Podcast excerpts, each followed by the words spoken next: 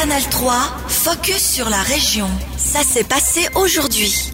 Bonsoir à toutes et à tous. Un large comité s'oppose au règlement biennois sur la réclame. Après son adoption au Conseil de ville, le texte sera soumis au peuple le 18 juin. Et les débats se concentrent sur un élément, l'obligation pour les entreprises d'afficher des publicités bilingues français-allemand dans l'espace public. Des agences publicitaires, les partis libéraux radicaux, Verts libéraux et UDC, mais aussi les PME biennoises se sont rassemblés pour s'opposer à cette nouvelle loi. Parmi eux, l'ancienne conseillère municipale biennoise PRR, Sylvia Steidley. En tant que romande, je m'oppose à ce règlement car ce n'est pas un règlement qui est là pour défendre les romans. Il est là pour diviser notre société. Notre société à Bienne est bilingue, c'est-à-dire que chacun s'exprime dans sa langue et comprend l'autre. Non seulement sa langue, mais également sa culture. Plus surprenant, le comité contre la loi compte aussi le HC Bienne.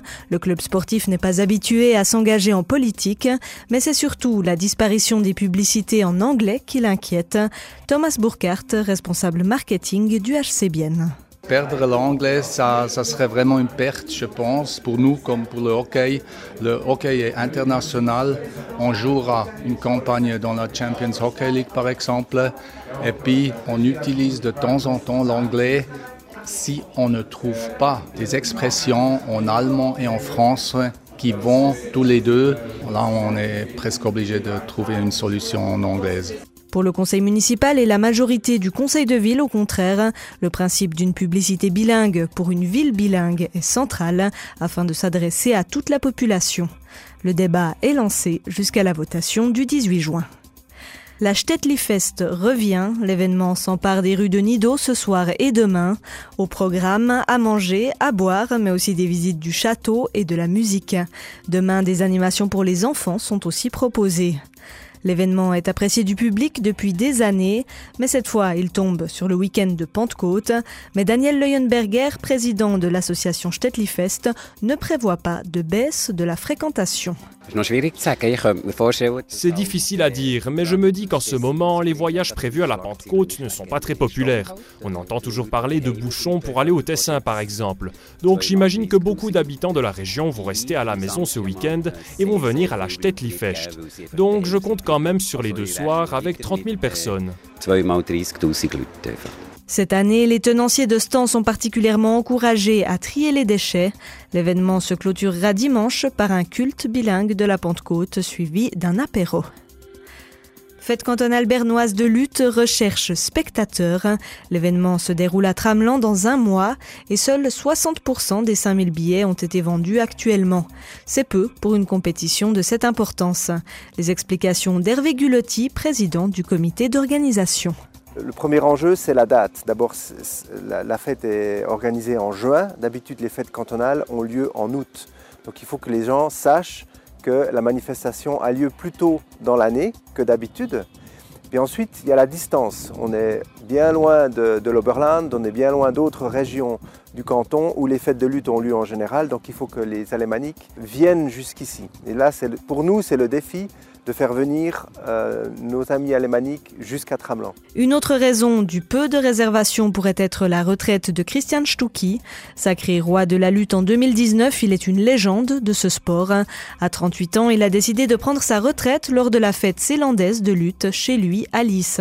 Une fête qui se tiendra seulement deux semaines avant la cantonale à Tramelan.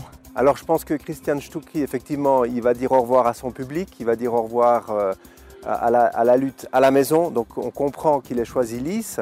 C'est vrai que si euh, il avait décidé d'arrêter sa, carrière à Tramelan 15 euh, jours après, euh, ça aurait été un, plus pour nous.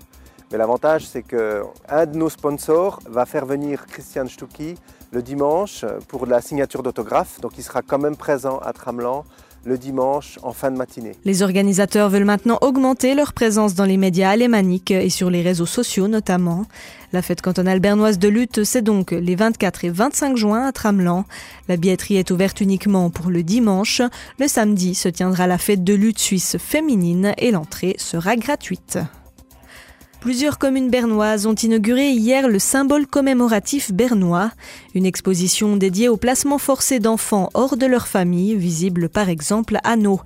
Et la commune ne s'arrête pas là, elle en a profité pour lancer sa première quinzaine culturelle, une manifestation dédiée aux richesses locales. Expositions, concerts, films, fondus géantes ou encore visite de l'émetteur de Chasseral, le programme varié. Est-ce que ce genre d'événement culturel manquait dans le village? Marie-Claude Bayard, maire de Nau. Alors nous sommes d'avis que oui, que ça manquait puisqu'il y avait très peu de, propositions au niveau culturel, donc euh, c'est une nouveauté. Et puis on espère que le, public adhérera et qu'ils seront conquis et qu'ils seront présents surtout. La volonté c'est de mettre à l'honneur les richesses locales de nos. C'est quoi ces richesses?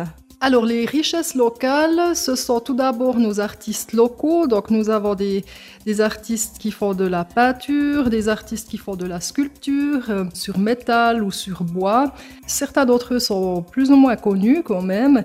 Et c'est l'occasion pour nous, une fois, de, leur mettre une place d'honneur dans notre commune. Il y a un événement qui fait beaucoup parler de lui, la visite de l'émetteur. Ça rencontre déjà euh, un grand succès. Qu'est-ce qui explique cet engouement pour cette visite, à votre avis? L'émetteur, c'est vraiment un, monument emblématique. On le voit tellement loin à la ronde que beaucoup de monde le prend comme point de repère. Et je suppose que de nombreuses personnes se questionnent sur euh, ce que l'on trouve à l'intérieur de cet émetteur, si d'ailleurs euh, il y a encore des, des choses qui sont actives, etc. C'est un endroit en plus extraordinaire à Chasseral avec la vue. Donc, pour répondre à leurs questions, il faudra qu'ils se déplacent le 4 juin sur les hauteurs de Chasseral. Alors, les 700 places prévues à la base ont déjà été toutes réservées. Il y a une liste d'attente. Vous devrez refuser du monde. On va tout faire pour ne pas refuser de monde. On va essayer de dispatcher les inscriptions supplémentaires sur tous les créneaux horaires pour pouvoir euh, donner suite à toutes les toutes les requêtes. C'était Marie-Claude Bayard, maire de Nau. Retrouvez son interview complète sur notre site ajour.ch.